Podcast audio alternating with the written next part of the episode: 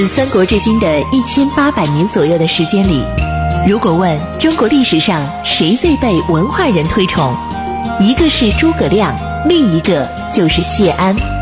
他凭借自己风流倜傥的名士之风，倾倒了李白、苏轼、王安石、辛弃疾、陆游等无数文人。不知谢安，不懂中国文人风流；不读谢安，不知传统士文化渊源。大禹茶馆之《乱世名相谢安传》正在播出。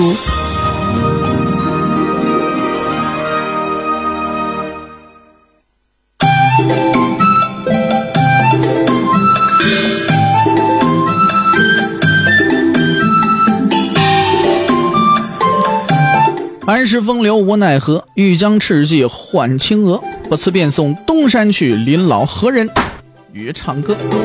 今天呢，咱们继续给大伙儿说《乱世名相谢安传》啊。咱们昨天说到哪儿呢？咱们昨天呢分析了一下谢安啊，谢安是个有情的人，是吧？追求真情，追求性情，是吧？那么在不伤害别人的前提之下呢，由着小性自己来一下，那又怎么了呢？是不是？就比方说我们每个人都是这样，在不违法、不伤害别人、不犯罪的前提之下，我们凭着自己的小性，尤其是姑娘们啊，哎，任任性，家里边大人或者是家里边这个老公什么的啊，男朋友什么的，可能觉得还挺可爱的，是不是？当然得有时有刻，不能随时随地啊，这。随时随地那就成撒泼了哈。于是乎呢，就有了谢安的清谈，有了谢安的奢华。说起这个奢华最有名的呢，就是谢安对丝竹歌舞近于依赖一般的爱好。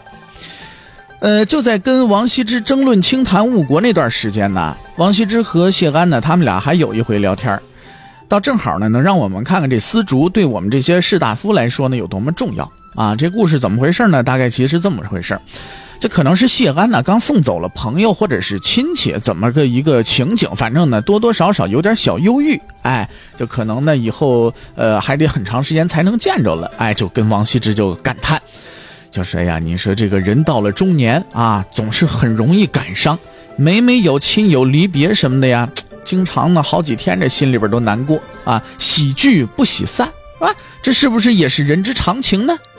这时候王羲之听了也颇有同感，就说了：“说哎呀，你别说呀，真的是这样。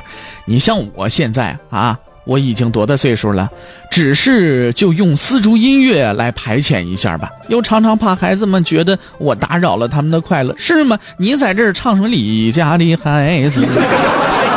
你放现在这帮小孩谁愿意听这个？对不对？你这他就是个问题嘛，是不是？哎，你这个你觉得好听的，别人不一定觉得。”那么说不过这感觉真的是啊，人生易逝，对不对？你活有的有的这个理论啊，人家讲的就是这样说，活着是为了什么呢？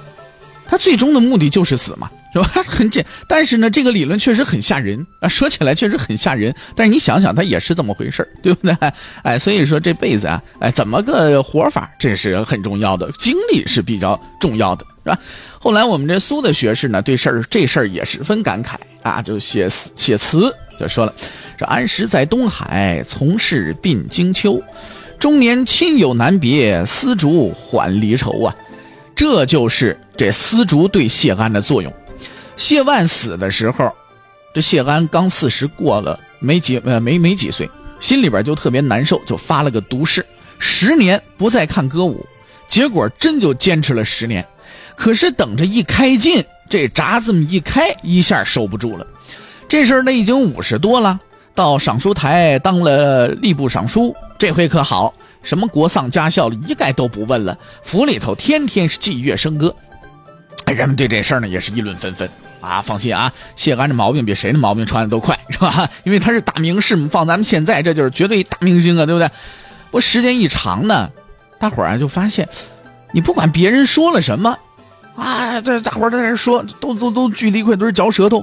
谢安他们家天天这么宴饮，这得多有钱呢？哎呀，人家当大官的人能没有钱吗？怎么怎么着？不管怎么传，谢安都跟没听着一样。你们就说你们的，我呢该怎么着还怎么着。士大夫们这一瞧，行啊。一看这谢安这是不想改，好，你不想改是不是？那行，我们跟着干吧。结果这明星人物呢又起了模范带头作用了，整个健康的这一下子真叫歌舞升平了，家家的是这通宵达旦的在这欢唱啊畅饮是吧？正直的王坦之呢，这回受不了了，一再的跑来劝谢安：“你这不行啊，是吧？你你不能这样。”当然了，还没没收到什么效果啊。不过他还真是兢兢业业，是吧？劝不行，再写信给谢安写信，大意思：你是国家重臣，你这么做不对呀，你这违反礼法，是不是？谢安跟王坦之原来关系不错，这回一瞧，嚯，礼法这俩字儿，心里就烦了，什么玩意儿礼法？礼法？就回信了，说我呀，我知道你十分怜惜我，才对我说这样的话。我爱好的就是音乐。认为啊，顺应人间的真性情没什么不能做的。我只是为了自娱自乐。如果你非让我遵守什么规矩，崇奉什么礼法，对不起，我不想做，我也不屑于去做，对吧？我原本以为你多少还能明白我的心意，但现在看来啊，你的确没有领会庄子哎那豪上之之乐，是不是？看来人间呐，真正的相知实在不易得呀。这信一回，王坦之这么一瞧，哎，你这谢安这倔老头啊，你也真是茅坑里的石头又臭又硬的，怎么那么固执？气的立刻又回信，跟谢安辩论起来了啊！两人住一条巷子嘛，你说这俩人累不累？你说 住一条巷子，你要实在想辩论，搭个台子，俩人这就辩呗，不行，你一封我一封写信，结果几个回合谁也没把谁给说服了。王坦之这回也算领略了谢安的厉害了，哎，那是个不可说服的人呐，自己心里边有数着呢。他想要做好好好，他想好要做的事你让他改，你开玩笑，门都没有。其实这回争论说到底呀，还应该算作叫儒道之争，那两人人生观不一样嘛，对不对？王坦之一向是崇尚儒家的，还曾经写过一篇废庄论的，就废除庄子言论的这个评论，哎。可是，在谢安眼里边，王坦之那些个什么规矩礼法，就是刻意追求，那是违反自然之道。谢安这边想的，我要自然而然，是吧？哎，我要顺应自然，然后我这事儿做成，我这叫是。所以他一生气呢，居然就用了“不屑”这个词儿。其实对于儒士们呢，谢安一向是很包容的，而且还能欣赏儒士。可是这回说实在的，王坦之是干涉到了谢安个人的东西了，那他就不会让步了，对不对？结果呢，这事儿也就这么着了。反正谢安非要这样，也没人能管他。你再说了，他也就是自己听听歌，看看舞，他也不说出去说说在在大街上搜刮民脂民膏，请这些乐伎，他也不说说上人家去抢去，对不对？哎，也不碍别人事儿。所以时间一长呢，大伙儿也就习惯了。不过呢，这个七丧不费祭乐，也可以看得出来啊，从此呢就成了士大夫那么的风俗了。我们的故事说到这儿呢，谢安呢这时候已经六十岁了。朋友说了：“好家伙，你这个杆子从五十给支到六十去了。”没错啊。那么这样一算呢，谢安就是当官当了二十年了。在这二十年里呢，的确是发生了很多事儿。不过无论如何，有一个东西就一直贯穿在谢安的生活里，这就是他的东山之志。每每呢，亲朋好友们向谢安提起当年东山的日子的时候，都会引得他感叹一番，说：“呀。”其实要说，也许对他来说，这辈子过得最好的日子，还真就是隐居那二十年啊！有山有水有诗有酒有歌有舞有朋有友，哎，有一群小玉树在底下，是不是？还有请慕他的姑娘。你细细想，哈家谁能赶这？那是神仙一般的日子，是不是？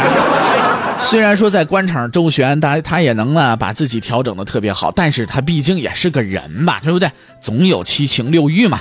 所以思念东山那段时间，那也是在情理之中的事情了。这东山别墅呢，大概就是这种思念常年堆积的产物啊。离健康城十里的地方有一座土山，谢安一下就看上了。然后呢，他就让人呢在这儿修别墅，然后照着当年东山的模样进行改造。哪儿有亭，哪儿有阁，哪儿有楼，哪儿有水，哪儿有竹林啊，都照着原样来。很快，这小东山就完工了。于是谢安没事的时候呢，就还像从前一样啊，带着自己手底下这帮小玉树们到这儿来玩啊，芝兰玉树嘛，是不是？当然了，这时候呢，还还小玉树们已经长成这个大玉树，有些是老玉树了啊，也带着他们的自己的小玉树哈，这这是是孙子辈的小玉树是吧？谢安就在小东山呢举行家宴，也真是够奢华的，一回盛宴不是花上百金，就是耗费万钱。孩子们也个个的那叫衣冠磊落，从心里到外边的高贵，这里这万钱呢，大概跟我们现在人民币价值差不多。十万钱买一处房子，几十万可以买一处很好的宅院。当然，我说的不是咱们现在啊，我说的是现在一些三四线城市。不好说啊，他这个花费到底有多奢侈，咱不好说。如果他们家有小一百人的话，吃一顿饭花一万钱，好像也不算多，对不对？小一百人一块吃饭，一顿饭才花一万块钱，也不算多。不过这真是属于瞎分析了啊，这咱们具体不知道，反正是当时的人们呢都说他奢侈，一顿饭花一万块钱，你这不像话，对不对？于是大伙就暗地里讽刺他，没事呢又拿出王导来比来了。你是你瞅人家王丞相啊，家里边都没余粮，衣服没几件，你再瞧瞧咱们谢丞相，好家那这怎么舒服怎么来，绝不让自己受一丁点委屈。谢安呢，哎，还是没听见，也从来不打算要注意一下自己的影响啊，要给国人做个表率。他还是那样，当外界条件允许的时候呢，他就要为自己活着啊；外界条件不允许了，国家有难了，他就得为国家活着了。啊，不过关于这个东山别墅啊，这个东山树呢，咱们还是有问题得说说。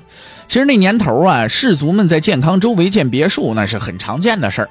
王导当年养的几个爱妾啊，也都是放在他的别墅里边。据说别墅这词儿呢，最早就是由王丞相这儿来的。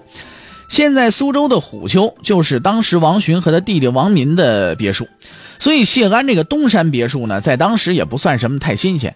有点新鲜的倒是他为什么偏要把这别墅弄得跟东山一个模样？这里边咱们呢，呃，也是有原因的啊。当然，那个的的确呢是很想念当年东山的，这肯定得说一下。但是这不一定呢是主要原因。其实他这小东山啊，与其说是修给自己来玩的，不如说是修给别人来看的。这是怎么回事？你想想啊，现在谢家和司马家共天下，这关系微妙的很呐。司马曜一天天不就长大了吗？再搭上谢安对他的一贯培养，那自主能力可是越来越强了。哎，只要一不小心就会弄出问题呀。谢安既然压根不想反，那干嘛不早点表明心思呢？这样大家也都过得踏实。但是他又不能没来由的跑皇上，去皇上，我这我告诉你，我是个忠臣，我怎么你这么表白，你反而让人起疑心，对不对？不把司马曜给吓着吗？是不是？所以呢，他要修这个小东山倒正好啊，是在对皇室，也是在对所有人说：说你们别猜了啊，我不会反，我最想的就是我那东山，不是这天下，我早晚我要回我那东山去。实际就是为了表明心迹，甚至呢，他执政以后啊，表现的比以前更加思念东山，也是出于这个目的的。只是不知道司马曜当时是不是看明白他意思了。那么说了这么些啊。呃，咱们也应该说一说其他的事情了。什么事情呢？我们光围绕着谢安来说，那么问谢安身边，咱们除了这些小芝兰、小玉树以外，除了谢安的这些个政治上的帮手和敌人以外，还有什么呢？谢安身边的女人们，喂，咱们也得说一说啊。正好呢，咱们也来领略一下啊，这位风流宰相在他心里这个好女人到底应该是个什么样子？当然了。呃，这个要说谢安对女人的态度，其实也简单的很，就一条：女子贵真情。应该说，这是他看所有人的态度。你不管是男还是女，他从来不认为啊，你是女人你就必须遵守更多的规矩。所以，我们就看到谢安身边的这些个女性，一个个都聪明活泼，极富性情，还都颇有主见。谢道韫这个神情散朗，又林下风气，也是跟谢安这个态度有直接关系的。那么。关于谢安身边的这些个女人，我们要讲的故事也不少啊。呃，明天呢会给大伙儿说一个关于谢安嫂子的故事啊。呃，当然了，今天因为时间关系呢，我们就不继续给大伙儿介绍了啊。呃，要想知道谢安嫂子和谢安之间的故事，那咱们明天的节目当中再给大伙儿介绍。看时间，马上是半点广告，广告之后是大禹茶馆之话说唐朝，广告之后咱们再见。